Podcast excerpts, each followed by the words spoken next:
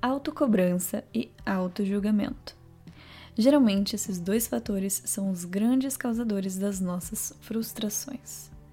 Nos sabotamos através das nossas cobranças pela perfeição, por padrões inatingíveis, por produtividade em tempo integral, por sentir felicidade quando se está triste, por positividade quando se está deprimido.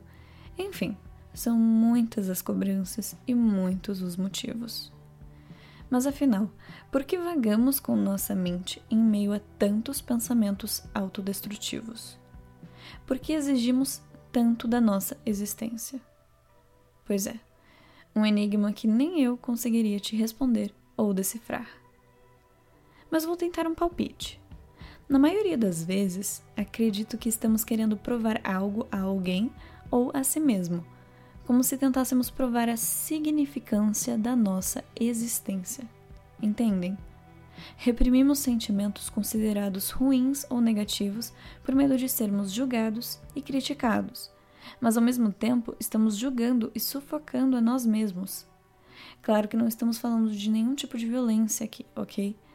O que quero abordar é por que nos limitamos a acreditar que precisamos viver de acordo com o que as pessoas nos impõem como ideal ou com o que achamos que é certo ou errado? Porque o certo e errado para mim, por exemplo, é muito relativo. O que pode ser certo para mim, às vezes pode não ser para você. Eu sempre prefiro me basear de acordo com o que é bom e ruim. E se a vida é tão passageira, por que se apegar a esses padrões e modelos de vida perfeitos? Por que se preocupar tanto com a aprovação ou validação de pessoas que geralmente têm muito mau gosto? Brincadeiras à parte, mas vale o questionamento. Então, aqui vai um conselho da amiga Isa que eu sempre repito a mim mesma como um mantra: Viva sua autenticidade. Não há ninguém como você. Todos somos especiais em nossa peculiaridade. Assuma e respeite suas imperfeições Erre, aprenda com seus erros e passe para os próximos novos erros. Gente, observação importantíssima e vale como frase do dia: errar é humano, mas permanecer no erro é burrice.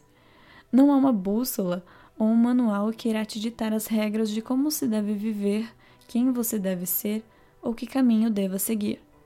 Apenas viva como quiser, sendo quem quiser ser com responsabilidade e consciência, né, meus amores? Bom, finalizamos por aqui mais esse capítulo. Beijo grande da Isa.